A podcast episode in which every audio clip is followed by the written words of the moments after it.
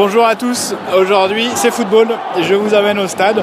Euh, je suis à Gongti, qui est le nom du stade euh, de Pékin. Alors son nom c'est le nom des travailleurs en version originale, tout un programme, pour assister à un match entre le Beijing Gohan, donc le club de la capitale, qui joue ce soir contre Canton Evergrande. Euh, Canton Evergrande c'est un peu le, Barça ou le Real de Madrid chinois. C'est le club qui a le plus d'argent, qui a le plus de titres, qui a le plus, grand nombre de supporters. Ce match est censé être la tête d'affiche de la China Super League, le championnat local.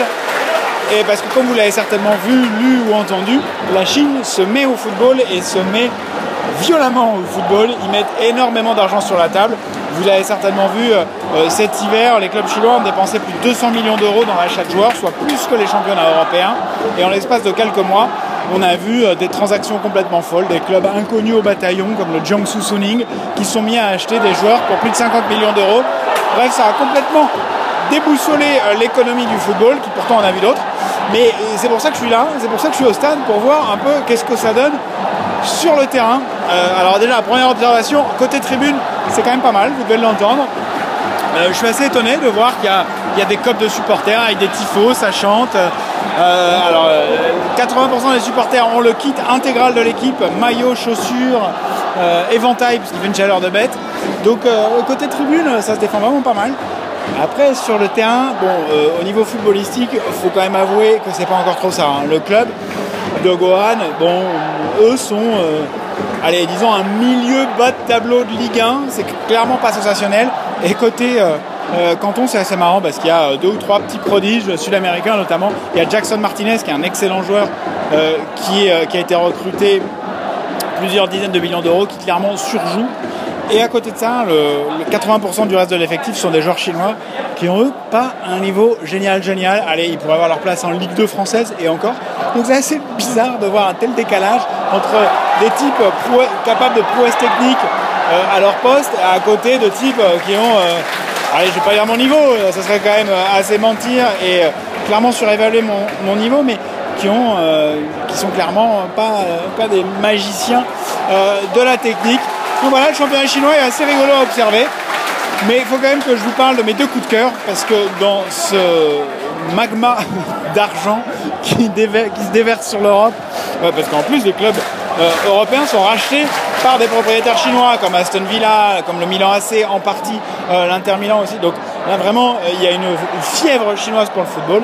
Mais euh, dans tout ce, comme je vous disais, tout ce magma, moi j'ai deux coups de cœur, deux clubs chouchous que je trouve particulièrement intéressants et que je vous invite à suivre. c'est d'abord le Rebei Fortune. Le Rebei Fortune, c'est un club qui n'existait pas l'année dernière. dans la ville de Tsinghuangdao, qui est une ville située à 2-3 heures au nord-est de Pékin. Autant dire une ville portuaire, pas très grosse. Euh, à l'échelle chinoise, bien sûr, ça doit être quoi 2-3 millions d'habitants, grand max. Eh bien, Xinguandao jouait en Ligue 2 l'année dernière. C'était le club le plus quelconque qu'on puisse imaginer en Chine. Mais ils ont été rachetés par un promoteur immobilier richissime qui a décidé d'en faire un club aux ambitions euh, bah, chinoises, bien sûr, nationales, mais même internationales. Donc il a mis énormément d'argent il a changé euh, le nom du club, qui est devenu donc le Rebelle Fortune, et surtout il a acheté des joueurs excellents. Lavezzi, qui joue à Paris, au Paris Saint-Germain l'année dernière, il a été racheté. Même chose pour Gaël Kakuta, qui est un jeune joueur français euh, assez prometteur, mais aussi euh, Paul Mbia, qui a joué, à l'Olympique de Marseille. Donc des pointures internationales se retrouvent à évoluer dans une ville sinistre à soi. Il n'y a même pas une pizzeria à Tsingtao. Il faut s'imaginer la vie là-bas. Enfin, c'est un mouroir pour un étranger, spécialement pour un joueur de foot euh, entre 20 et 30 ans, euh, plutôt amateur euh, de soirée et Jolly Nana, se retrouve à Tsinghuangdao. Je suis pas sûr que ça soit exactement le plan de carrière dont il rêvait.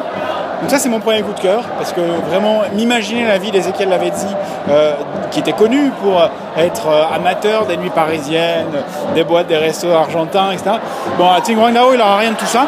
Et mon autre chouchou, mon autre club coup de cœur, c'est euh, le Yanji FC, euh, qui s'appelle Yantai, mais la ville c'est Yanji, euh, qui joue aussi en milieu de tableau de première division chinoise, un club en apparence lui aussi assez quelconque, et qui n'a pas les moyens de s'acheter des joueurs fantastiques. Il n'y a pas un carnet de chèques aussi fourni que peuvent l'avoir les clubs de Canton, de Pékin, même de Shanghai. Mais ce club-là a la particularité d'avoir à peu près la moitié de son, son effectif qui a des origines coréennes, parce que Yangji est situé à allez, quoi, 30, 40 km de la frontière avec la Corée du Nord. Donc là, c'est pas vraiment l'ambiance trace paillettes et gros salaires. Et pourtant, eh bien, ils se défendent pas trop mal, euh, ces joueurs euh, nord-coréens. Euh, ils sont dans une ville, là encore, il n'y a pas vraiment de distraction. Hein. Un joueur de foot qui, évolue à Yangji, il ne peut pas se la coller en boîte tous les week-ends pour la bonne et simple raison que l'animation est assez restreinte. Quand vous êtes à Yangji, touristiquement parlant, c'est pas folichon l'offre. Vous pouvez aller visiter la frontière nord-coréenne.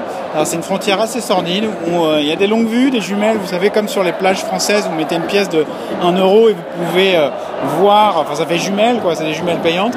Ben, à Yanji, vous pouvez faire ça pour regarder des Nord-Coréens. Donc c'est un zoo humain absolument sordide où vous pouvez payer, je me rappelle avoir été, voir des, Chinois euh, qui, qui tiraient la manche de leur mère en disant ah, non, non, non, regarde, un Nord-Coréen de l'autre côté, et vous voyez une, silhouette un peu famélique, un peu voûtée avec, un, avec des outils agricoles hors d'âge dans un champ euh, de l'autre côté.